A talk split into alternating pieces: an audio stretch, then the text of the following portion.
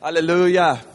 Hey, super. Jetzt äh, habe ich das Vorrecht, uns äh, zwei, wer, wer kommt jetzt? Der Mario, kommt die beide zusammen? Juli, kommt doch beide vor. Ähm, wir geben euch einen ganz starken Applaus. Die beiden werden uns heute Abend dienen.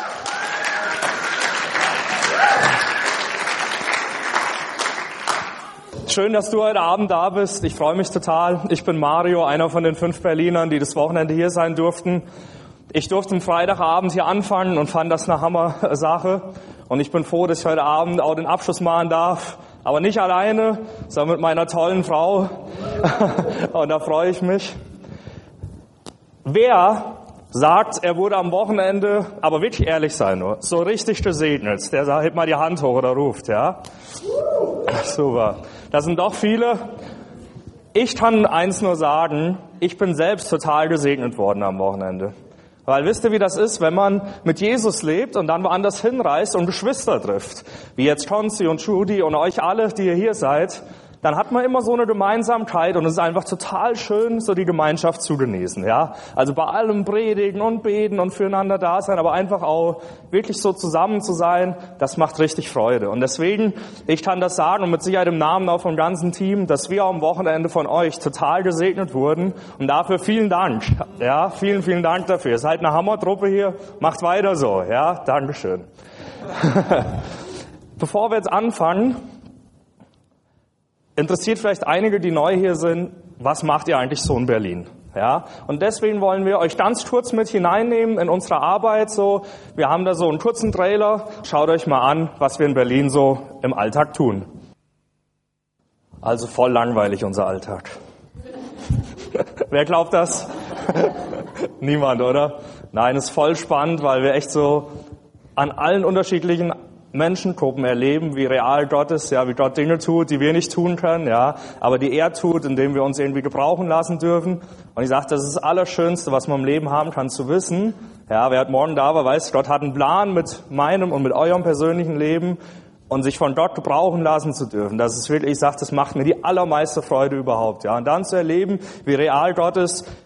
Es ist ermutigend, in der Bibel in seinem Wort zu lesen, aber ich glaube, es kann deprimierend sein, immer nur davon Wundern zu lesen und die selbst nie zu erleben. Und deswegen will ich dich ermutigen, fass so den Plan Gottes für dein Leben sag Gott, was da steht, ich glaube das und ich glaube, dass es niemals aufgehört hat und ich glaube, dass ich das erleben kann. Ja? Und wenn du ermutigt werden willst, dann hast du heute eine Chance. Vorne am Infotisch haben wir eine Liste ausliegen. Und wir werden einmal im Vierteljahr bringen wir immer einen Freundesbrief raus. Und der ist absolut nur zur Ermutigung, weil wir wollen zeigen, Gott tut in Deutschland heute noch die gleichen Wunder, wie er damals in der Bibel getan hat, ja. Und wenn du sagst, hey, das ist cool, so ermutigt zu werden und ich krieg automatisch ein bisschen was von den Berlinern mit, dann trag dich bitte gerne ein nach dem Gottesdienst und du wirst wirklich alle drei Monate diesen Ermutigungsbrief bekommen von uns, ja. Und wenn du sagst, oh, der Trailer ist gut, aber die Arbeit näher kennenlernen. Dann haben wir zwei Flyer noch. Einmal von unserer Arbeit in Berlin, einmal von unserem neuen Hof. Wir bauen gerade ein Reha-Zentrum auf in Brandenburg. Wenn du darüber dich informieren willst, nimm das gerne mit, die Flyer. Die liegen draußen aus. Dann haben wir eine Homepage und Facebook. Also, wenn ihr wollt, informiert euch, ja. Ihr könnt es gerne tun. Super. Heute Abend ein ganz besonderes Thema. Wir hatten ja schon viele unterschiedliche Themen an dem Wochenende. Und heute Abend heißt das Thema verliebt, verlobt, verheiratet. Jawohl, die drei Vs, ja, die drei Vs, verliebt, verlobt, verheiratet. Ich denke, das ist spannend für alle, ja. Und deswegen bin ich gespannt, wie Gott zu uns redet heute Abend. Und zwar zwei Bibelstellen, ganz am Anfang aus der Bibel. Also, wir lesen in 1. Mose 1, Vers 26. Dann sagte Gott, jetzt wollen wir den Menschen machen, unser Ebenbild, das uns ähnlich ist. Ich finde, das ist die allererste Liebeserklärung von Gott in der Bibel. Gott sagt, ich habe jetzt die Erde geschaffen, die ist wunderschön, es sind Bäume und Berge und Flüsse, und Blumen und alles toll, aber ich will selbst ein Gegenüber haben. Ja, und ich will nach meinem Bilde den Menschen schaffen. Und ich finde es so krass, was das für eine Liebeserklärung von Gott ist. Ja, dass Gott sagt, du Mensch sollst mein Gegenüber sein. Hey, die erste Berufung in deinem Leben ist, Gemeinschaft mit Jesus zu haben.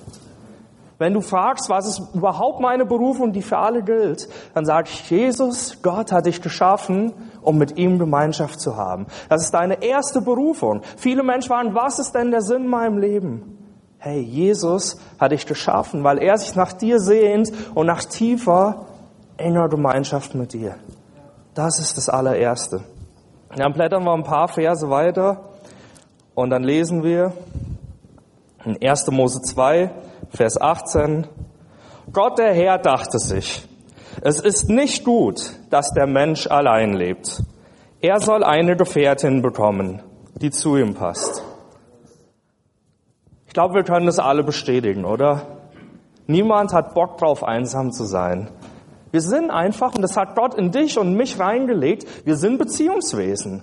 Gott hat es gemacht. Also wenn er uns geschaffen hat, um mit sich Gemeinschaft zu haben, sind wir natürlich auch untereinander Beziehungswesen. Ja, das heißt, wir Menschen, wir wollen kommunizieren, wir brauchen Gegenüber. Und Gott sagt, nachdem er Adam geschaffen hat, sagt er, hey Adam, das ist nicht gut, dass du hier ganz alleine bist. Ich will dir noch einen menschlichen Gegenüber schaffen. Ja, der dir zur Seite steht und sagt, ich mach dir eine Gefährtin, eine Gehilfin, eine, die dich ergänzt eine Ergänzung zu dir, zu deinem Leben. Und dann lesen wir in Vers 24, Darum verlässt ein Mann seine Eltern und verbindet sich so eng mit seiner Frau, dass die beiden eins sind mit Leib und Seele. Es soll heute Abend um diese beiden Beziehungsebenen gehen. Um die Beziehungsebene zwischen mir Mensch und meinem Schöpfer Gott und zwischen mir, Mario als Mann, und meiner Frau Juliane. Ja. Und um die zwei Ebenen soll es heute Abend gehen. Und zwar verliebt, verlobt, verheiratet. Jawohl, Joel. Joel ist der Schnellchecker hier in der Gemeinde. Ich wusste das schon länger. ich wusste das schon länger. Und wir machen das heute Abend so. Wer jetzt glaubt, Julie und ich können so Schauspielern wie Olli, ich muss euch enttäuschen. Ja, muss euch wirklich enttäuschen. Aber wir fangen jeden Part mit einer gemeinsamen Szene an, wo ihr einfach nichts hört, aber vielleicht ein bisschen was seht. Ja, und dann geht's los. Nur, dass ihr immer wisst, immer wenn wir irgendwie zusammen aktiv werden, fängt der nächste Teil an. Ja, also wir starten mit verliebt natürlich.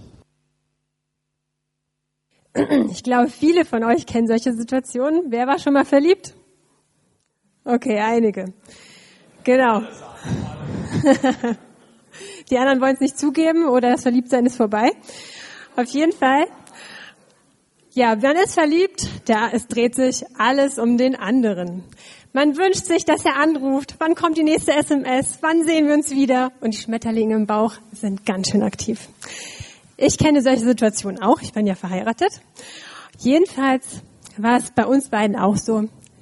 Also bei uns war es ganz klassisch. Ich war in einer Gemeinde, ich habe ein freiwilliges soziales Jahr gemacht und Mario kam mit seinem Jugendkreis in meine Gemeinde und alle saßen am Mittagstisch und ich kam rein. Mario war förmlich geblendet von meiner Schönheit und hat sich sofort in mich verliebt. Nein, nein, sowas nicht. Das erzähle ich gerne so, aber so war es nicht. Nein, also so haben wir uns kennengelernt, dann folgten natürlich einige Gespräche und so weiter. Genau, so war unser erstes Treffen, stimmt Schatz? Ja. Und ja, die Gefühle, die schlagen natürlich Purzelbäume. Mario hat sich tatsächlich zuerst in mich verliebt. Ich fand das ganz gut, weil wir Frauen werden ja gerne erobert. Und so war es auch bei mir. Aber das Problem war, ich hatte ja, also ich war schon Christ und Mario war auch Christ. Und ich habe mir gesagt, hm, wenn ich mich in einen Menschen verliebe, in einen Mann, dann will ich nicht sofort wieder in die Beziehung hüpfen und dann ausprobieren, ist er denn der Richtige für mich oder nicht, sondern ich wollte wirklich nur einen Partner. Das heißt, ich habe mich zwar jetzt verliebt, aber wer sagt mir denn, dass es der Richtige ist? Wisst ihr, Gott hat ja gesagt, dass wir nicht alleine sein sollen. Und deshalb wusste ich, Gott wird mich mit einem Partner versorgen. Aber ich will warten auf den Richtigen. Und das habe ich auch gemacht. Ich wollte nur einen Mann und das habe ich getan. Und deswegen habe ich gesagt, okay, ich will nicht sofort in die Beziehung reinhüpfen, sondern ich will erstmal gucken, ob es der richtige Mann ist.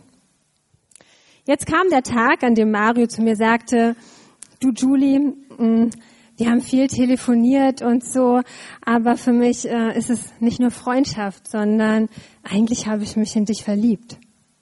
Ein schöner Moment für uns Frauen, das kann ich sagen. Aber ich habe gedacht, in mich verliebt? Warum denn? Dann war es auch noch so, wir lebten nicht an einem Ort, sondern uns trennten immer 300 Kilometer. Ich habe gedacht, oh oh, er weiß gar nicht, wer ich wirklich bin. Das ist das Problem. Wenn er wüsste, wie ich wirklich bin, oh, wenn er das alles feststellt, ich glaube, dann will er nicht mehr mit mir zusammen sein. Wisst ihr, ich habe auch ein paar Macken. Und zwar bin ich zum Beispiel sehr laut. Ich kann nichts dafür. Wenn ich morgens aufstehe und eine Tür auf oder zumache, ist das ganze Haus wach. Wenn ich morgens aufstehe und den Schrank öffne, sind auch alle wach. Ich kann nichts dafür.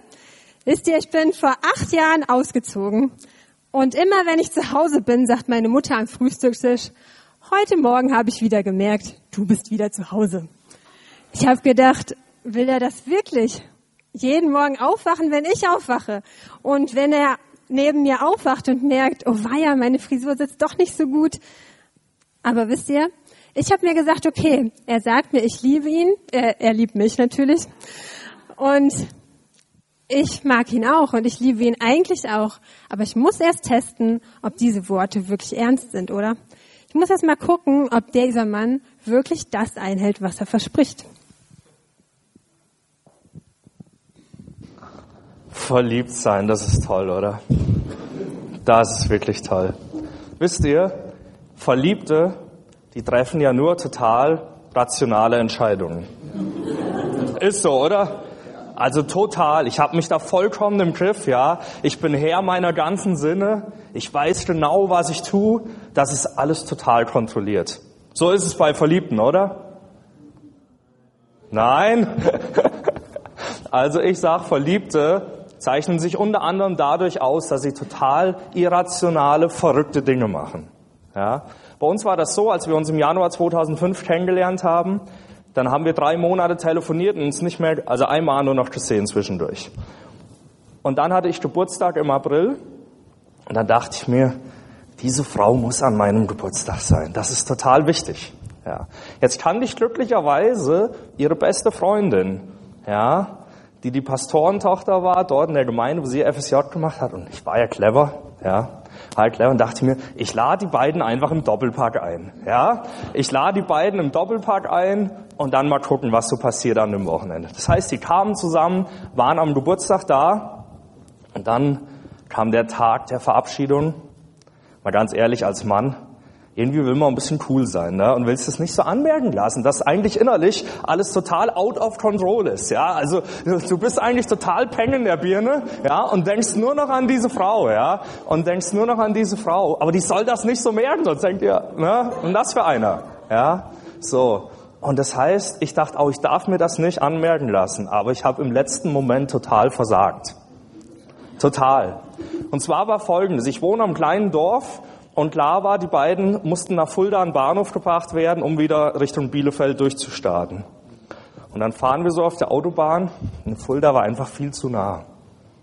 Und so fünf Kilometer vor Fulda denke ich so, ich habe jetzt die Wahl zwischen 15 Minuten Autofahrt oder mindestens drei Stunden Autofahrt. Und ich sage auf einmal so, Mensch, ich spreche natürlich Rahel an, ihre Freundin, ja, ich spreche ja nicht sie an, ja. Sage ich, Mensch, Rahel, ist doch schön, wenn wir noch ein bisschen Zeit zusammen haben, so wir drei, oder? Ja. Das heißt, komm, ich fahre euch einfach nach Bielefeld, ich habe ja heute nichts weiter vor, ich habe ja frei heute, ja.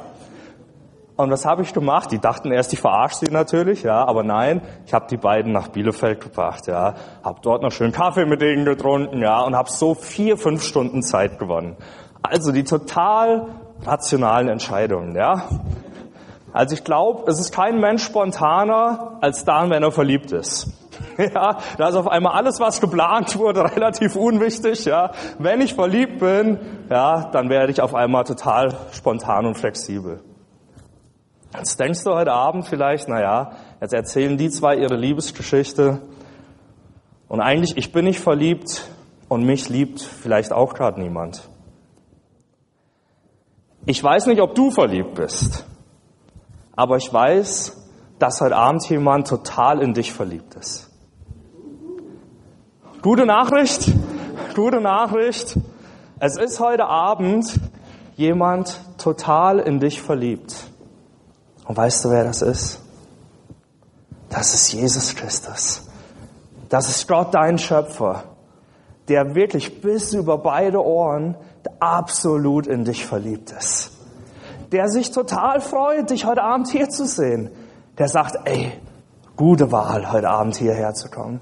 Er sagt, cool, du suchst mich, du willst diese Gemeinschaft haben mit mir. Das, was ich am Anfang gesagt habe, ja. Hey, du machst gerade das, warum ich dich geschaffen habe, Mensch. Und Gott freut sich ohne Ende darüber. Hey, und auch Gott, hört sich jetzt vielleicht erstmal komisch an, der ist so verliebt in uns Menschen, dass er was vollkommen Irrationales gemacht hat. Hey, Gott war so verliebt in dich, von dem Moment an, wo er uns Menschen geschaffen hat. Und je länger die Menschen beobachtet hat, je trauriger wurde Gott. Hey, weil Gott hatte so einen guten Plan für unser Leben und für die Gemeinschaft mit ihm. Und dann haben wir Menschen es einfach nicht gebacken gekriegt. Hey, wir haben seine tollen Gebote, mit denen uns so gut geht im Leben. Wir haben die alle gebrochen. Wir haben echt versagt. Wir haben zwischenmenschlich versagt. Wir haben ihm gegenüber total versagt. Und so haben wir andere Menschen, aber vor allen Dingen Gott total verletzt auch. Weil Gott war so traurig, weil er dachte, Mensch, ich habe doch dich geschaffen, weil ich mit dir Gemeinschaft haben wollte. Aber du verbockst das. Du baust immer mehr eine Mauer auf zwischen dir und mir. Die Sünde, die macht immer mehr die Trennung zwischen uns. Aber ich will da nicht. Ich will da nicht, dass du verloren gehst. Gott hat gedacht, oh Mann, ich will die Ewigkeit mit Menschen verbringen. Und jetzt der Mensch dabei, alles zu verbocken. Aber weißt du was? Gott, seine Liebe, sein Verliebtsein hat nie aufgehört. Und irgendwann hat er gesagt, ich mache die unkonventionellste Entscheidung, die es überhaupt gibt. Hat Gott gesagt, ich nehme meinen Sohn Jesus und ich lasse ihn als Mensch auf die Erde kommen. Hey, das ist, warum wir Weihnachten feiern. Ich lasse ihn auf die Erde kommen. Er, der ohne Schuld ist. Er, der absolut heilig, rein und perfekt ist. Ich lasse ihn als Mensch, in menschlicher Gestalt, als Gottes Sohn auf diese Welt kommen. Und ich lasse ihn sterben für deine Schuld.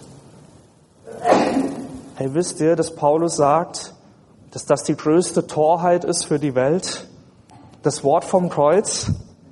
das, dass Jesus für unseren Müll gestorben ist, dass sich total hat erniedrigen lassen, foltern, bespucken, auspeitschen, total hat entstellen lassen und stundenlang an so einem Holzkreuz hing, um zu sterben für dich und für mich.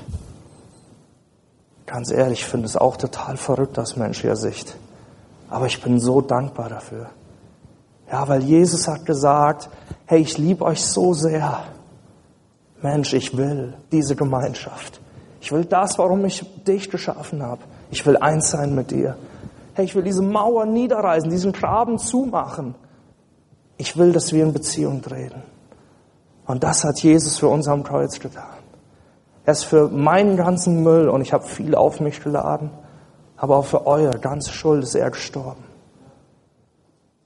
Weil er wollte, dass wir zusammenleben können. Das, was sein ursprünglicher Plan war. Verliebte tun irrationale Dinge. Und ich glaube, wenn du versuchst mit dem Herzen zu verstehen, was Jesus da gemacht hat, es wird dir gelingen. Für unseren Kopf ist es vielleicht zu hoch, aber für unser Herz nicht. Die Bibel sagt, niemand liebt seine Freunde mehr als der, der sein Leben für sie gegeben hat. Herr Jesus ist aus lauter Liebe zu dir gestorben. Und wenn dir das noch niemand gesagt hat, als er da hing, hat er an dich gedacht. Ganz persönlich, ganz individuell. Und ich sag dir noch was. Und wenn du der einzige Mensch gewesen wärst, er hätte es für dich gemacht. Weil weißt du was? Jesus sieht nicht die Massen, sondern er sieht den Einzelnen. Und er sagt, der Einzelne ist mir wert, dass er gerettet wird. Der Einzelne ist mir wert, dass er ewiges Leben bekommt. Was für eine Liebeserklärung von einem total verliebten Gott. Die zweite Phase heißt verlobt. In dieser Phase heißt es, den Partner so richtig genau angucken. Denn den richtigen Partner zu wählen, ist mit Sicherheit die zweitwichtigste Entscheidung deines Lebens. Die erste ist, entscheide dich für Jesus und die zweite ist, entscheide dich für den richtigen Partner. Weil weißt du, dein Partner wird dein ganzes Leben bestimmen. Ist einfach so, ist die Wahrheit. Du kannst erstmal denken, ich will nicht alleine bleiben. Ich will unbedingt einen Mann kriegen. Das glaube ich dir und Gott wird dich auch versorgen. Aber warte auf jeden Fall auf den richtigen. Weil wenn du auf einmal eine Vision hast und du möchtest unbedingt was für Gott reißen, aber dein Mann ist eine Schlaftablette, wirst du auch eine Schlaftablette werden. Ist einfach so. Und deswegen ist es so wichtig, zuerst zu gucken, okay, ist es wirklich der Mann, den ich heiraten will oder die Frau? Weil, also man, es gibt so Fragen, die man klären sollte. Zum Beispiel, hat er wirklich dieses Feuer für Gott? Hat er diese Hingabe wirklich? Und das stellst du nicht fest, wenn du einmal mit ihm in einer Lobpreiszeit warst und er ganz hoch die Hände gehoben hat, dann weißt du noch nicht, ob er Feuer für Jesus hat. Sondern du solltest seine Freunde fragen, du solltest seine Familie fragen und du solltest deine Freunde fragen. Und deine Familie und am besten deinen Pastor. Weil der kann es, glaube ich, ganz gut einschätzen, ob ihr zusammenpasst oder nicht. Und dann Konsti, entschuldige bitte, aber ich musste das sagen. Gut, dann gibt's noch weitere Fragen, die auch Konsti beantworten wird. Nein, nein. Also kommt er gut im Leben zurecht, ja? Hat er geordnete Verhältnisse? Geht er gut mit seiner Familie um? Und wie ist sein Charakter? Ich weiß, es gibt so Momente, da denkst du, ach, das regelt sich schon. Der wird sich verändern, das ist gar kein Problem. Aber so dolle wird er sich vielleicht gar nicht verändern und was ist dann? Diese Fragen würde ich wirklich vorher klären. Und das habe ich auch bei Mario gemacht. Also bin ich zu ihm nach Hause gefahren, habe mir seine Familie angeguckt und seine Freunde angeguckt. Jetzt war es aber so, ich komme aus dem schönen Niedersachsen, aus Hannover. Dort spricht man perfektes Deutsch. Wir haben gar keinen Dialekt. Ich fahre aber zu ihm in der Nähe von Fulda, ein ganz kleines Örtchen namens Heubach. Dort leben 700 Leute. Und sie denken wirklich, sie bräuchten eine eigene Sprache. Warum? Habe ich noch nie verstanden. Aber ich habe drunter gelitten, denn es gab Familienfeste. Alle saßen am Tisch, ich auch. Und äh, alle unterhielten sich. Wer verstand nichts? Ich. Aber man will ja gut rüberkommen, ihr versteht. Wir wollen vielleicht heiraten und so. Ich will ja gut rüberkommen. Also lächle ich an den richtigen Stellen und sage ansonsten äh, gar nichts. Weil ich ja nicht weiß, worum es geht. Ich habe nichts verstanden. Wirklich. Keine Übertreibung. Hinterher, das war der Vorteil, kommt der Vater von Mario auf mich zu und lobt mich für meine freundliche Art und meine ruhige Art aber ich konnte doch gar nichts sagen. Ich wusste gar nicht, worum es geht. Aber ich kam gut an, das ist auch nicht schlecht.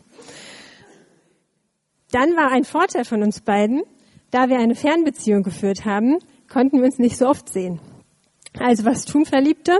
Sie telefonieren. Und das sehr, sehr viel. Gut, dass es damals schon Flatrates gab, sonst wären wir vielleicht arm geworden. Und wir haben echt gelernt, miteinander zu kommunizieren. Wir haben ganz viel geredet, und der andere hat dem anderen echtes Herz so ausgeschüttet. Und ich würde sagen, dass das bis heute so ein Fundament unserer Ehe ist, weil wir gelernt haben, miteinander zu reden.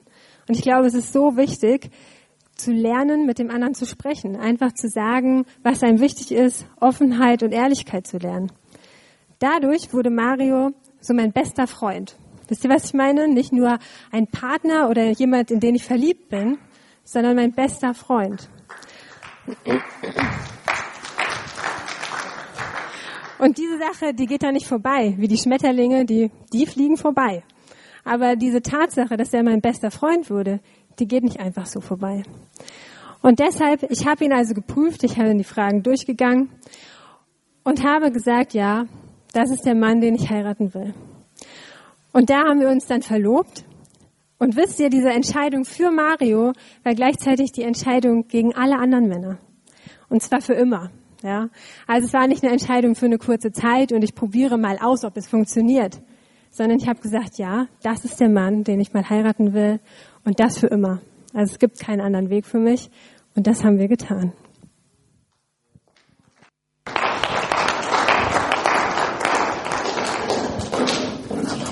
Verlobungszeit, Zeit der Entscheidung. Wisst ihr, was das Tollste war für mich? Und was mich total leicht, hat, mich, äh, leicht gemacht hat, mich für Julie zu entscheiden. Julie hat es wirklich so gemacht, wie Gott sich das vorstellt. Julie hat niemals eine Beziehung vorher gelebt. Julie hat niemals nur einen anderen Mann geküsst in ihrem Leben. Julie wurde niemals von einem anderen Mann nur angefasst. Hey, weißt du, wie toll sich das anfühlt? Weißt du, was das für ein Geschenk ist?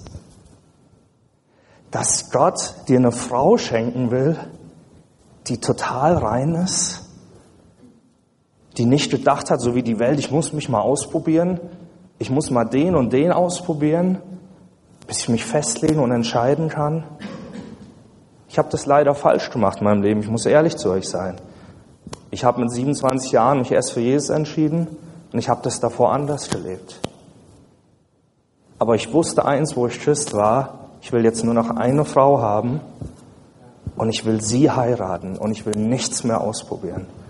Denn ich weiß, ich kann nicht mehr rückgängig machen, was war. Ich weiß, Gott vergibt mir das, wenn ich ihm das ehrlich sage, wie leid mir das tut. Aber ich wusste, ab da muss was Neues beginnen. Das heißt, ich sage, es gibt nur noch eine Frau und die will ich so kennenlernen, dass sie zu meiner Ehefrau wird. Und nichts anderes. Ich sage ganz ehrlich, ich wusste nicht, ob das hinhauen wird, weil ich wusste, ich muss Julie sagen, wie ich vorher gelebt habe. Nicht im Detail jede Situation, aber ich muss ihr sagen, ich habe in diesem Bereich gesündigt. Und ich dachte mir, hey, wenn ich ihr das sage, Gott, dann will ich mit Gott darunter. Er sagt, Gott, wenn ich ihr das erzähle, niemals will sie mit mir zusammen sein. Sie hat es genau anders gelebt als ich. Sie hat es total vorbildlich gemacht. Ich habe so versagt. Aber Gott, ich kann dir das doch nicht sagen. Und Gott sagt, doch, du musst. Sei ehrlich. wisst ihr, ich weiß halt, warum Gott es gesagt hat. Weil Ehrlichkeit und Offenheit die absolute Basis für jede Beziehung ist. Du kannst keine Beziehung leben ohne diese zwei Punkte. Und wisst ihr, was der Hammer war? Ich sag Julie das, sie fährt nach Hause zu ihrer Mama, die mich noch nie gesehen hat. Und sie sagt, hey Mama, du weißt ja von dem Mario, mit dem ich telefoniere. Und er hat mir wirklich gesagt, er liebt mich und will mich heiraten. Er sagt, aber er hat mir das erzählt aus seinem Leben. Eine Mutter, die ihre Tochter total liebt, die beiden haben richtig Hammerverhältnis. Meine Schwiegermama und meine Frau ist wirklich so, ja. Die lieben sich total. Bis heute. Und die Mutter hat mich noch, was?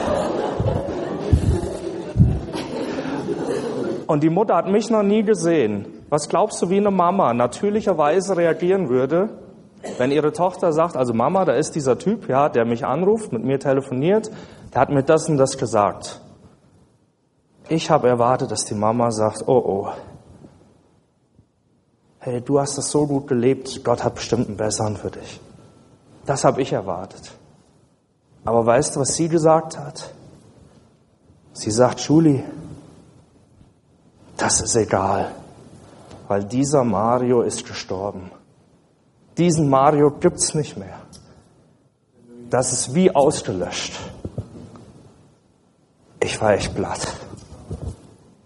Als Julie mich angerufen hat und mir das gesagt hat, ich dachte im ersten Moment, kneif mich mal jemand, ich träume. Ja, das ist mein Traum, das stelle ich mir vor, das wünsche ich mir. Aber es war wirklich die Wahrheit. Wisst ihr, meine Schwiegermama hat eins verstanden. Wer das hier für sich persönlich annimmt, der bekommt vollkommene Vergebung.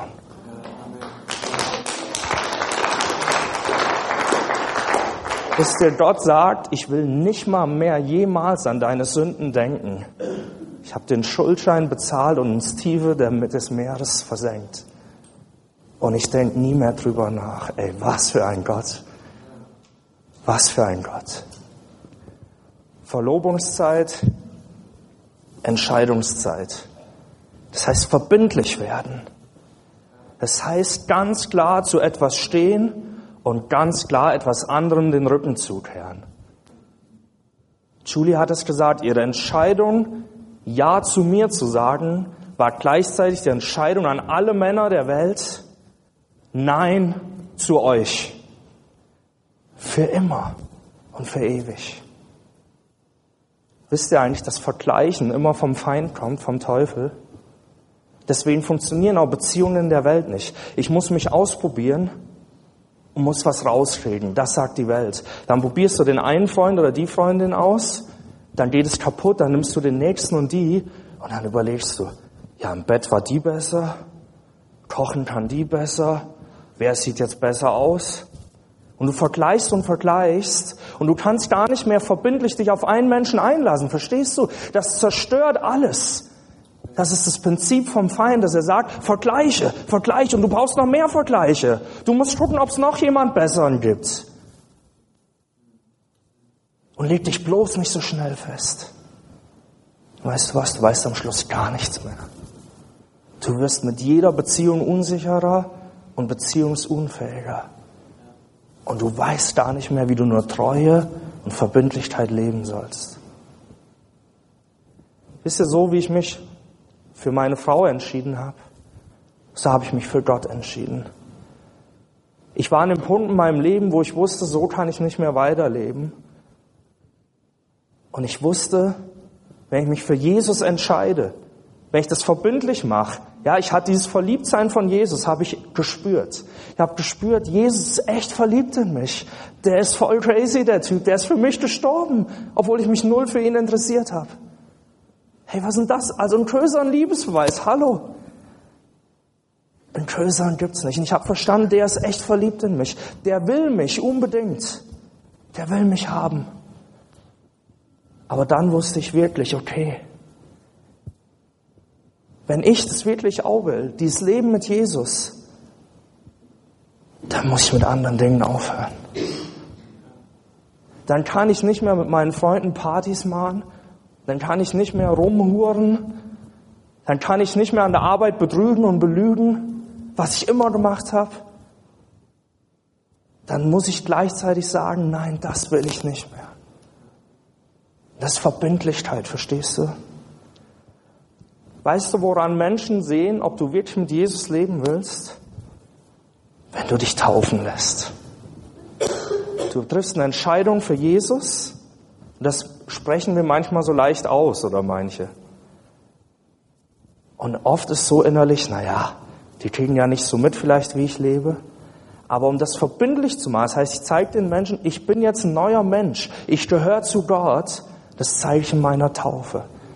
Ja, warum? Weil ich sage, was Julis Mama verstanden hatte, der alte Mario ist tot. Weil in der Taufe wird der alte Mensch begraben. Der ist tot, den gibt's nicht mehr. Hey, und auferstehen tut der neue Mario. Auferstehen tut der neue Mensch. Und das heißt Verbindlichkeit als Christ. Ich zeige der sichtbaren Welt, also euch der Gemeinde Gottes, zu wem ich gehöre. Ich zeige das auch meinen nichtchristlichen Freunden und Bekannten und Familienmitgliedern. Hey, passt auf. Ja, ihr kennt mich so und ich habe das gemacht. Aber ab heute ist der Tag, wo ich die Seite wechsle. Ab heute bin ich auf Gottes Seite und das heißt, ich werde gewisse Dinge nicht mehr tun, weil ich weiß, dass sie mich von Gott entfernen, weil dadurch die Beziehung wieder zerstört wird. Wisst ihr, wir denken oft so, und ich glaube, wir verstehen das oft falsch, dass wir sagen, na, ich muss ja mit der Welt leben und ich muss ja gemeinsame Sachen mit der machen. Lies mal zu Hause 2. Korinther 6, das Kapitel. Da steht, was hat Licht mit Finsternis zu tun? Was hat Gerechtigkeit mit Ungerechtigkeit zu tun? Wie kann das miteinander Gemeinschaft haben? Ich glaube, wir verstehen das so oft falsch. Natürlich lebst du hier in dieser Welt und du kannst jetzt nicht ähm, ganz mal ausbilden mit einer Raumfähre auf dem Mars ja, und sagst, ich lebe jetzt dort, damit ich von der schlimmen Welt weg bin. Nein, das heißt es nicht. Gott hat dich an deinen Studiumsplatz gestellt, an deinen Arbeitsplatz, in deine Familie, wo du gerade bist, ja. Aber er sagt, das sollst du den Unterschied leben. Verstehst du? Er sagt, du sollst nicht gemeinsame Sachen mit ihnen machen in den Dingen, wo du genau weißt, die Gott nicht will, sondern er sagt, zeig du ihnen den Unterschied. Zeig du ihnen, ich lüge und betrüge nicht mehr und ich lass die Sachen sein. So, wie ich Julie gesagt habe, hey, ich will dir ewig treu sein. Ja, ich will dir ewig treu sein, ich entscheide mich für dich so sage ich Gott, Gott, ich weiß, du bist treu. Gott kann nicht anders. Gott kann nur treu sein. Deswegen ist sein Wort so wahr, weil was er einmal sagt über dich, über dein Leben, das nimmt er niemals zurück. Und die Verlobungszeit ist die Zeit, wo ich sage, ich will dir treu sein. Und jeder soll es wissen. Ich bin dir treu. Verheiratet. Erstmal, eine gute Ehe ist möglich, will ich euch sagen. Das ist doch schon mal eine gute Botschaft, oder? Jetzt ist es so, verheiratet heißt für viele, puh, jetzt habe ich es geschafft. Jetzt kann ich mir sagen, ah, diese ganzen Diäten, die ich eingehalten habe, nur um ihn zu imponieren, endlich vorbei. Schokolade, du bist wieder willkommen. Ich brauche mich auch nicht mehr schön machen. Das ist alles vorbei. Aber ich kann dir sagen, so ist es nicht. Denn wenn du eine gute Ehe führen willst, solltest du dir auch Mühe geben, wenn du verheiratet bist und gerade dann. Weil das ist erst der Anfang eines langen Weges. Weil ich hoffe, du willst dein ganzes Leben lang verheiratet bleiben. Und das sind 40 Jahre vielleicht. Das heißt, vielleicht auch 50 oder 60, kommt drauf an, wie alt du bist, wenn du heiratest. Jedenfalls ist es halt so, wenn zwei Menschen heiraten, heiraten erstmal zwei absolute Egoisten, oder? Jeder ist völlig unterschiedlich und hat seine eigenen Vorstellungen vom Leben. Du bist anders aufgewachsen, du hast eine andere Familie, jeder ist anders geprägt. Da prallen erstmal Welten aufeinander. Und du denkst, du wirst total reflektiert. Das kannst du mir glauben. Du denkst erstmal, wieso macht er alles, was ich mache, total anders? Alleine schon im Bad? Wieso macht ihr nicht endlich mal den Klodeckel runter? Oder wieso hängt ihr die Klopapierrolle nicht so auf wie ich? Ich verstehe das nicht. So sind zwei Egoisten, die heiraten, haben völlig unterschiedliche Angewohnheiten und müssen sich erstmal vereinen. Sie müssen eine Einheit werden. Und das funktioniert nur, wenn Jesus dein Zentrum wird. Wir sind aufgestanden und sind gemeinsam in eine Richtung gelaufen. Angenommen, wir würden das nicht machen. Ich stehe mal kurz auf und würden immer aufeinander schauen und immer vorangehen, was würde passieren? Wir würden immer aneinander prallen, oder? Das heißt, wenn du in deiner Ehe bist und versuchst immer deine eigenen Wünsche durchzusetzen und denkst, oh, er muss sich endlich verändern und so werden, wie ich das will, wird nicht funktionieren. Ihr werdet immer aufeinander prallen. Und das ist das, was Gott nicht möchte. Deswegen sagt er, dass eine Ehe immer ein dreifaches Seil ist.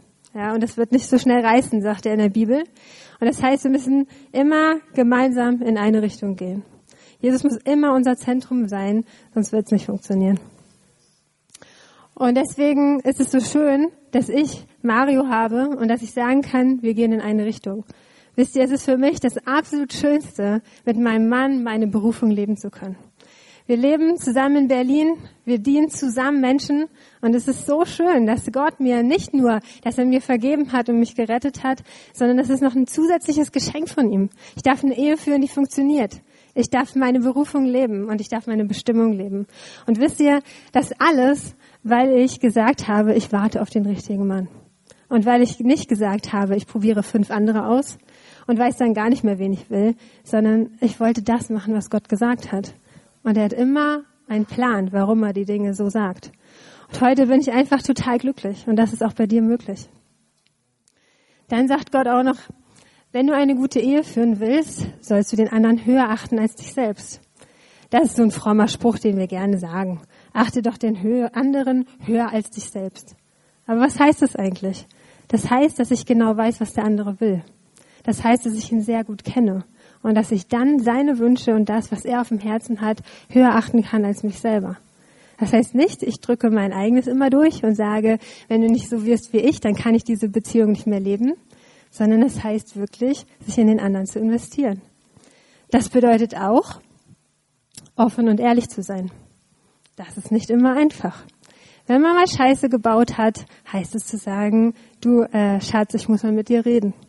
Und das heißt, ich muss offen und ehrlich werden. Auch wenn es manchmal weh tut und wenn du Angst davor hast.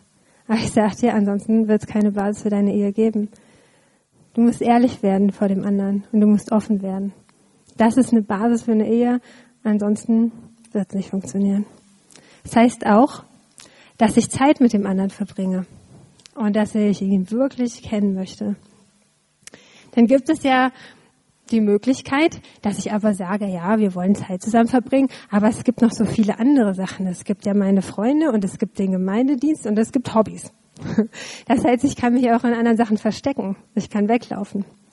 Aber sollte deine Ehe mal nicht so sein, wie du es dir wünschst, solltest du dir mehr Zeit nehmen für deine Ehe und nicht weniger. Denn ansonsten wird es nicht besser werden. Und eine Sache, die natürlich auch noch absolute Priorität hat, ist Treue. Wenn du dich für einen Mann entschieden hast oder für eine Frau, dann heißt es kein anderer mehr. Auch nicht in deinem Kopf, auch nicht in deinen Gedanken, keinen anderen mehr, sondern nur noch den einen. Das heißt auch, dass ich aufhöre zu vergleichen und ihm noch Vorwürfe. Also wisst ihr, es ist ja so. Äh, Mario ist zum Beispiel handwerklich nicht so begabt. Das heißt, wenn irgendwas, wenn wir einen Schrank kaufen, muss ich den aufbauen und Mario hält, ansonsten wird's nix. so ist es leider, ja. Aber wisst ihr, ich könnte jetzt sagen, Mario, Mensch, wieso kannst du nicht ein bisschen mehr so werden wie Tobi? Das ist ein Mitarbeiter von uns, der handwerklich sehr gut begabt ist. Wenn du nur so wärst wie er, warum muss ich denn alles machen? Ja, das ist ja eine Möglichkeit. Aber nein, das möchte ich nicht machen, weil ich will sagen, ich will aufhören zu vergleichen. Weil ich habe doch nur den einen Mann geheiratet und zu dem will ich auch stehen. Und ich will ihn unterstützen in dem, was er tut. Und wisst ihr, dann baue ich eben die Schränke auf, weil ich bin ziemlich gut da drin. Ist einfach so, ja. Und deswegen, ich bin so froh, ja, dass Gott es so gemacht hat, dass wir einen Ehemann haben oder eine Ehefrau haben, auf die wir uns konzentrieren und mit der wir gemeinsam vorangehen können, ja. So wie sie ist, nimm deinen Ehepartner so an, wie er ist. Weil er liebt dich doch auch so, wie du bist.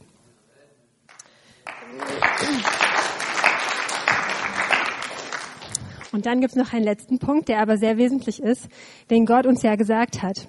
Eine Regel von Gott ist äh, eine göttliche Ordnung der Ehe. Und das heißt, er hat sich Folgendes vorgestellt. Also, angenommen, es würde in Strömen regnen und es wäre ein Sturm. Wer hätte gern diesen Regenschirm? Richtig. Nicht so viele. Wollt ihr gerne nass werden? Ich nicht. Also, jeder, der gerne äh, trocken bleibt, ist lieber unterm Schirm als im Sturm, oder? Und so ist es auch in der Ehe. Und zwar, wenn ich heirate, sagt Gott, dass der Mann das Haupt der Ehe ist. Also der Familie. Und das ist so, als wenn ich unter einem Schirm laufe. Und ich kann euch sagen, ich bin sehr gerne unter dem Schirm, wenn es regnet. Und so bin ich auch total gerne unter dem Haupt von Mario. Er kümmert sich gut in meine Ehe, er steht gut meiner Familie vor und warum sollte ich das nicht annehmen? Es ist für mich so befreiend und so schön. Ich genieße es einfach zu sagen, ich habe jemanden, bei dem ich mich anlehnen kann. Ein kleiner gemeinsamer Moment unterm Schirm.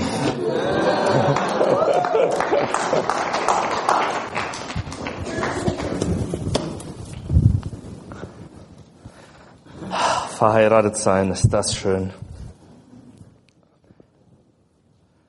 Es gibt ja so Menschen, die sagen, naja, sei mal zehn Jahre verheiratet oder 15 oder 20. Oh naja, du lebst schon noch irgendwie mit deinem Partner zusammen, weil du bist ja Christ, hast dich ja dafür entschieden. Aber na, die Schmetterlinge, die lassen nach, das Feuer lässt nach, die Leidenschaft. Und ja, vielleicht bleibt ihr zusammen, bis ihr im Himmel seid. Wisst ihr, das waren Aussagen von Christen, die mich echt verwirrt haben, so in der Kennenlernphase. Ich habe das ziemlich oft gehört. Ziemlich oft gehört, naja, wenn die Schmetterlinge mal weg sind, dann kommt schon der erste Abstand zwischen euch. Und dann seht mal, ihr werdet auch noch ruhiger. Und eure Liebe, die sieht man euch auch irgendwann nicht mehr so an. Wisst ihr, wenn ich am Anfang gesagt habe, verliebt sein ist schön, dann stimmt das. Aber wisst ihr, was ist? Lieben ist viel schöner. Lieben ist viel schöner als verliebt sein. Und verliebt sein hört auf, aber lieben kann immer intensiver und immer leidenschaftlicher werden. In, bei echter Liebe, da wird das Feuer immer mehr und da brennt die Leidenschaft immer mehr durch. Und ich sag dir auch warum. Hey, wenn Gott kein Lügner ist, und es ist er nicht, und sagt, ein Mann, eine Frau, ihr sollt ein Fleisch sein und ihr werdet ein Hammerleben haben, ja, glaubst du dann wirklich noch nach fünf oder zehn oder 15 Jahren, ja, es wird ja immer ein bisschen schlechter, langweiliger werden. Ha, Schatz, schön, dass du noch da bist. Hm. Nein, das Gegenteil wird passieren und ich will dir auch erklären, warum. Hey, ich lebe jetzt sieben Jahre mit Gott und so lang mit meiner Frau. Und ich kann sagen, beide Beziehungen wurden Jahr für Jahr besser. Und ich sage dir auch warum. Weil ich beide immer besser kennengelernt habe. Hey, meine Frau natürlich war verliebt am Anfang und es war die Kennenlernphase und so. Aber ich, ich kannte sie doch nicht wirklich. Ein bisschen. Und ja, wir haben wichtige Punkte überprüft. Aber ich habe sie im Alltag gar nicht erlebt. Aber jetzt lebe ich Tag für Tag mit ihr zusammen und ich lerne sie viel besser kennen. Ich lerne ihre ganzen Begabungen viel besser kennen und ich lerne sie schätzen. Ich muss gar nicht mehr Tobi anrufen, wenn wir einen Schrank aufbauen müssen. Ich muss nur sagen, Schatz, ich koch mal den Kaffee, bau du schon mal auf, ja. Das heißt, ich lerne, ich lerne ihre Begabungen und ihre Fähigkeiten immer besser kennen und ich merke immer mehr, wie sie eine perfekte Gehilfe, eine perfekte Ergänzung zu mir ist. Und so ist das mit Jesus auch. Je länger ich mit Jesus unterwegs bin, hey, am Anfang habe ich nur diese Liebe ein bisschen verstanden oder gespürt. Ich habe sie hauptsächlich gespürt, wie sehr Jesus in mich verliebt ist. Ich konnte das zwar alles nicht so ganz nachvollziehen, aber ich wusste, ich will das annehmen. Aber heute ist es eine viel intensivere Liebesbeziehung, die ich zu Jesus habe, sieben Jahre später. Aber wisst ihr, dass Beziehung immer Arbeit bedeutet? Also, manche Christen glauben ja, weil sie sind so groß geworden, naja, klar, ich muss morgens stille Zeit machen. Ja, dieses fromme Wort, stille Zeit. Viele haben so einen Bibelleseplan, ihr habt sogar in der Gemeinde einen, ich finde das übrigens toll. Ja, ich finde es wirklich toll, ich finde das eine coole Idee, einen gemeinsamen Bibelleseplan zu haben. So, und dann nehme ich mir morgens diese zehn Minuten, die das vielleicht dauert, und dann sage ich noch, ja Jesus, du weißt, was heute ansteht, bitte hilf mir an dem Tag, Amen. Und dann lebe ich so meinen Tag. Und wenn ich abends im Bett bin, bevor ich die Augen zumache, sage ich vielleicht noch Jesus, danke für den Tag. Ja, lass mich gut schlafen. Kurz Nächtle. Wenn du so mit Jesus lebst, da kannst du dich vor 50 Jahren bekehrt haben, aber deine Liebesbeziehung zu ihm wird hundertprozentig nicht leidenschaftlicher werden. Da wird hundertprozentig nicht mehr Feuer da sein wie im Anfang, sondern im Gegenteil. Du machst es vielleicht aus Tradition, aus Gewohnheit, aus Pflichtgefühl. Hey, ich glaube, wir kennen das, oder? Aus Pflichtgefühl, stille Zeit machen. Ich muss ja Gott glücklich machen, damit er heute einen guten Tag hat. Deswegen muss ich schnell die Bibel lesen. Hey, ich sag dir, Gott ist überglücklich, auch schon ohne, dass du die Bibel liest, ja. Aber ich weiß, du wirst glücklicher sein an dem Tag, wenn du dir morgens die Zeit mit ihm nimmst.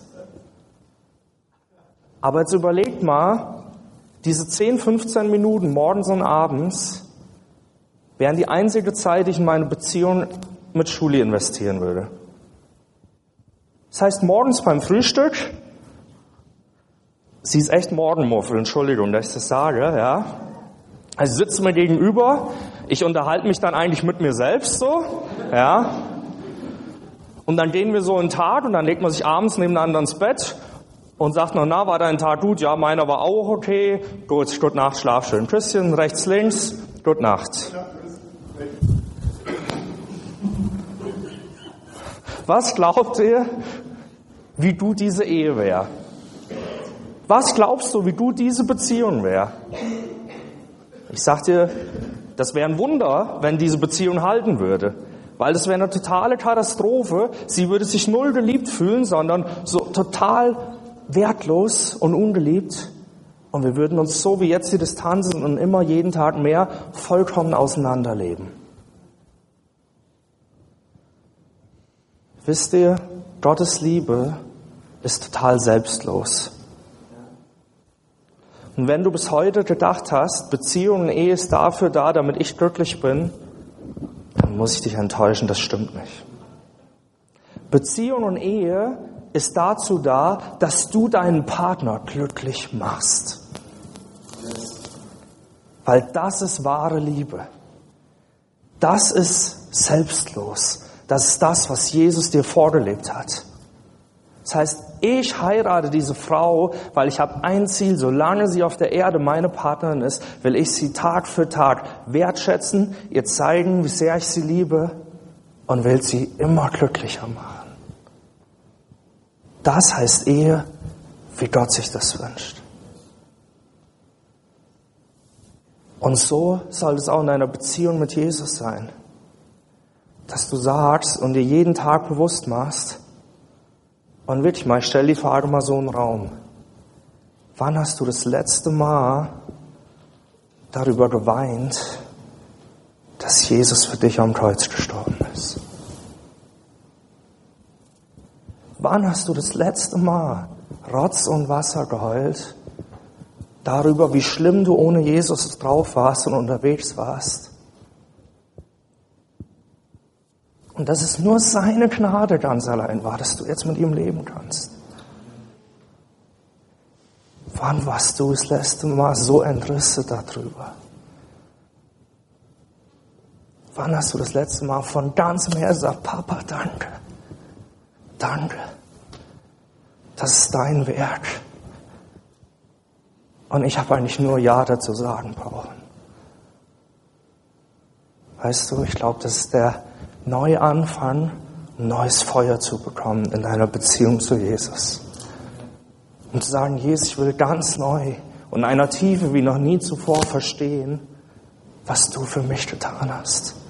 Und ich will das keine Sekunde meines Lebens als selbstverständlich erachten, sondern ich will mir jeden Tag neu bewusst machen, was du für mich getan hast. Hey, und dann hast du einen Wunsch und eine Sehnsucht, diesem Jesus treu zu sein, dann hast du einen Wunsch und eine Sehnsucht, ganz offen und ehrlich zu diesem Gott zu werden, zu sagen, Jesus, hey, ich bin hier so ein Versager, aber ich will damit Schluss machen, bitte vergib mir. Aber damit soll Schluss sein. Ganze Sache für dich. Ganze Sache für dich, Jesus. Es hat mal jemand gesagt, wie ist es in deinem Leben? Sagt der Teufel vielleicht zu Gott, Guck dir mal an, das dort der Mario, das, das ist dein Sohn, das ist dein Nachfolger. Versager. Guck dir den an, den Versager. Oder wünschen wir uns von Herzen, dass Gott so ist zum Teufel wie bei Hiob. Dass er sagt, hey, guck dir mal meinen Jungen da unten an oder meine Tochter. Hey, ich bin so stolz auf ihn, auf sie. Du kannst mit ihm machen, was du willst. Du wirst sie niemals von mir wegkriegen. Hey, ich weiß, wir versagen alle und Leute, ich bin null perfekt, null. Aber was ist mein Wunsch? Was ist mein Ziel? Was ist meine Leidenschaft? Sagen, ich will einmal vor Gott stehen und ich will, dass er sagt, gut gemacht, mein Junge komm rein. Gut gemacht. Und ich will, dass es meine Frau sagt. Hey Mario, gut gemacht. Ich bin glücklich mit dir. Wisst ihr, Ehe und Beziehung zu Gott, es funktioniert parallel und nur zusammen. Und wenn die Bibel sagt, dass Judy sich mir unterordnen soll, das heißt nicht für mich, dass der Freifahrtschein für jeden Tyrannismus zu Hause, dass ich mit ihr machen kann, was ich will, dass ich sie unterdrücke und fertig mache. Hey, wisst ihr, wie, wie die Bibel das Bild vergleicht? Wie Jesus seine Gemeinde liebt. Und ich zweifle null dran, wie sehr er uns liebt. So soll ich meine Frau lieben. Hey, wenn du jetzt als Frau hier sitzt und glaubst, es geht dir dann noch schlecht, wenn du dich deinem Mann unterordnest. Hey, niemals. Niemals. Jesus liebt uns über alles. Und wenn dein Mann dich mit dieser Liebe liebt, hey, dir wird so gut gehen als Frau. Hey, ist ein göttliches Gebot, weil er weiß, was gut ist für uns. Weil er das weiß. Wir sind am Ende. Und eins will ich euch einfach noch so mitgeben. Ich kann keine Beziehung auf dieser Erde leben, ohne total ehrlich zu werden. Und wir sind jetzt sechseinhalb, knapp sieben Jahre verheiratet. Und man sagt ja immer, natürlich sind wir ehrlich zueinander. Aber es gibt einen Unterschied von Ehrlichkeit. Ich kann so eine allgemeine Ehrlichkeit sagen, wie wenn euch jemand sagt, geht's gut? Ich weiß ja alle zu 99,9 Prozent, wenn ich jetzt fragen würde, würde sagen, mir geht's gut. Das heißt aber gleichzeitig, frag nicht weiter nach. Aber ist es wirklich ehrlich? Wenn ich so mit meiner Partnerin lebe, sie wird nie wissen, wie es mir wirklich steht. Sie wird nie wissen, was ich brauche oder wo ich gerade Probleme habe, wo ich ihre Unterstützung brauche oder wo ich versagt habe. Und umgekehrt ist es genauso. Wenn sie dieses Oberflächliche passt schon mir sagen würde, hey, das ist keine Ehrlichkeit, versteht ihr? Und so ist es mit Jesus auch. Wenn ich nicht tief ehrlich werde, das heißt, wenn ich wirklich sage, Jesus, ich habe echt versagt. Ich habe es wirklich verbockt, aber ich will dir das bringen. Das ist der einzige Weg, wo ich Vergebung bekomme und wo ich weiß, ich kann neu anfangen. Hey, nur so wird die Beziehung funktionieren zwischen dir und deinem Partner und zwischen dir und Gott.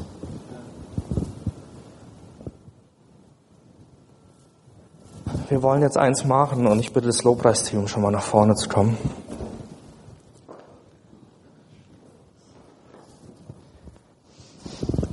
Ich glaube, fast alle hier haben schon mal in Beziehungen gelebt oder leben gerade in Beziehungen. Und ich glaube, die allermeisten von euch wissen, was darin gut gelaufen ist und was darin nicht so gut gelaufen ist.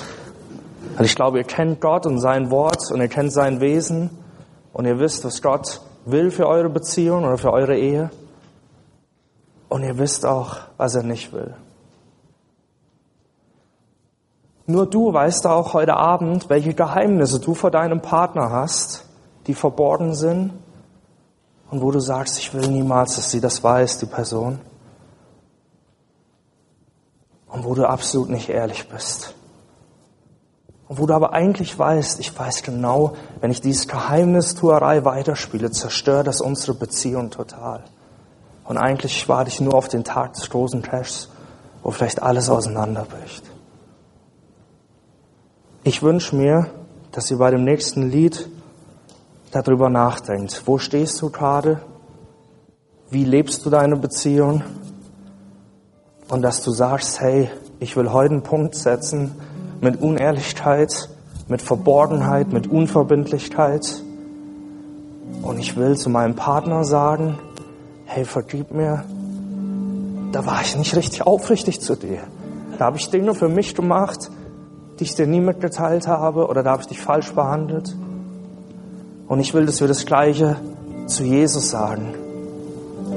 Dass wir sagen, hey Jesus, ja, ich habe diese Entscheidung für dich getroffen, mal.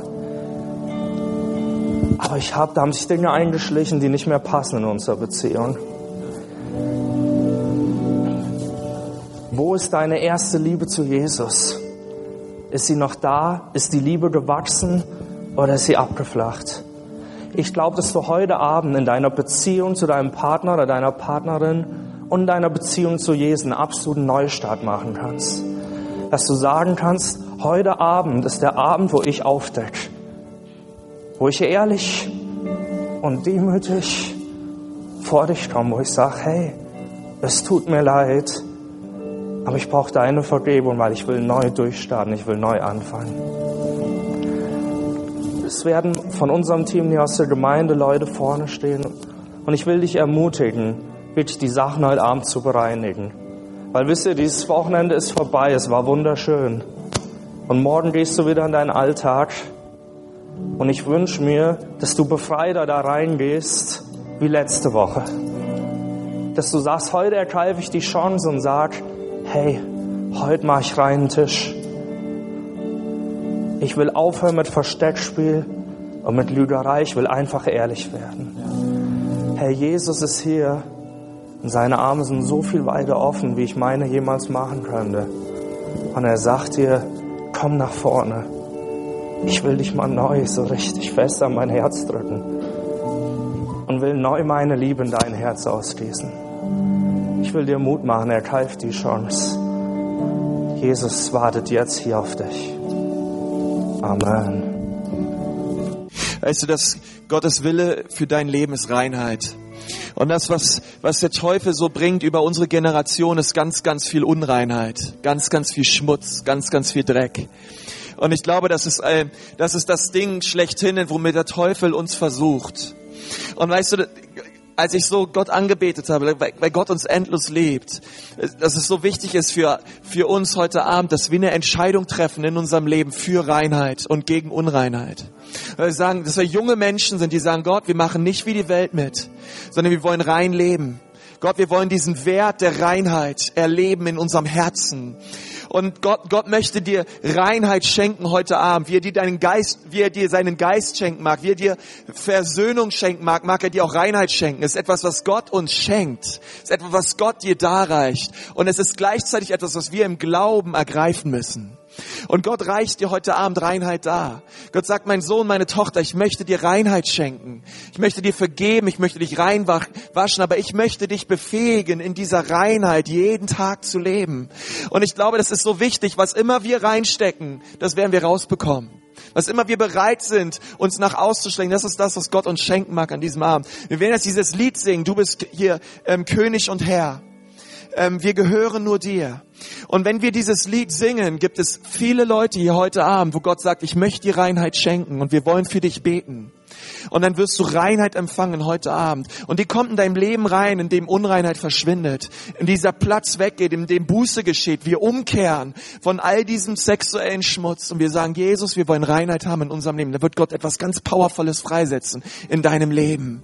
Es ist nicht etwas, was Gott möchte für dich. Es ist nicht etwas, was wir aus Krampf leben können. Es ist etwas, was Gott dir schenkt an diesem Abend. Und Gott möchte es dir geben. Frage ist, willst du's? Frage ist, willst du es? Und es, ist, es gibt einige, viele Leute hier, die sagen, hey, wir leben in Rheinland. Es gibt, äh, das ist nicht die Frage. Die Frage ist, hey, willst du es heute Abend neu empfangen, auch in deinem Leben? Sagen, ja Gott, ich möchte für mich beten lassen, möchte mich da segnen lassen in diesem Bereich. Und, und, und ich möchte dir sagen, hey, ist doch völlig egal, was andere denken, was andere sagen. Du lebst dein Leben vor Gott. Und du triffst an diesem Abend diese Entscheidung. Sagen, ja Gott, das ist das, was ich will. Was nicht bedeutet, dass wenn du nicht nach, dass du ein völlig perverses, unreines Leben hast, wenn du jetzt nach vorne kommst. Aber es ist, es bedeutet Gott, ich, ich treffe diese Entscheidung neu. Gott, ich, ich will das jetzt. Ich merke, das ist ein Rema Gottes, ein, ein spezifisches Reden des Heiligen Geistes an mich heute Abend, dass Gott sagt, ja, das empfange ich an diesem Abend für mich. Das ergreife ich im Glauben. Gott möchte dir das schenken. Und deswegen hab jetzt keine Angst. Wir werden jetzt dieses powervolle Lied singen dieser Zeit, wenn einige von euch nach vorne kommen und Gott möchte dir Reinheit schenken.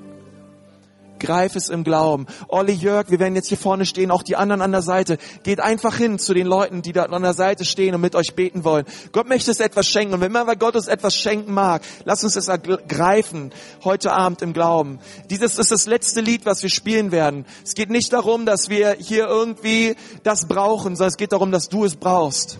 Gott möchte es dir schenken an diesem Abend.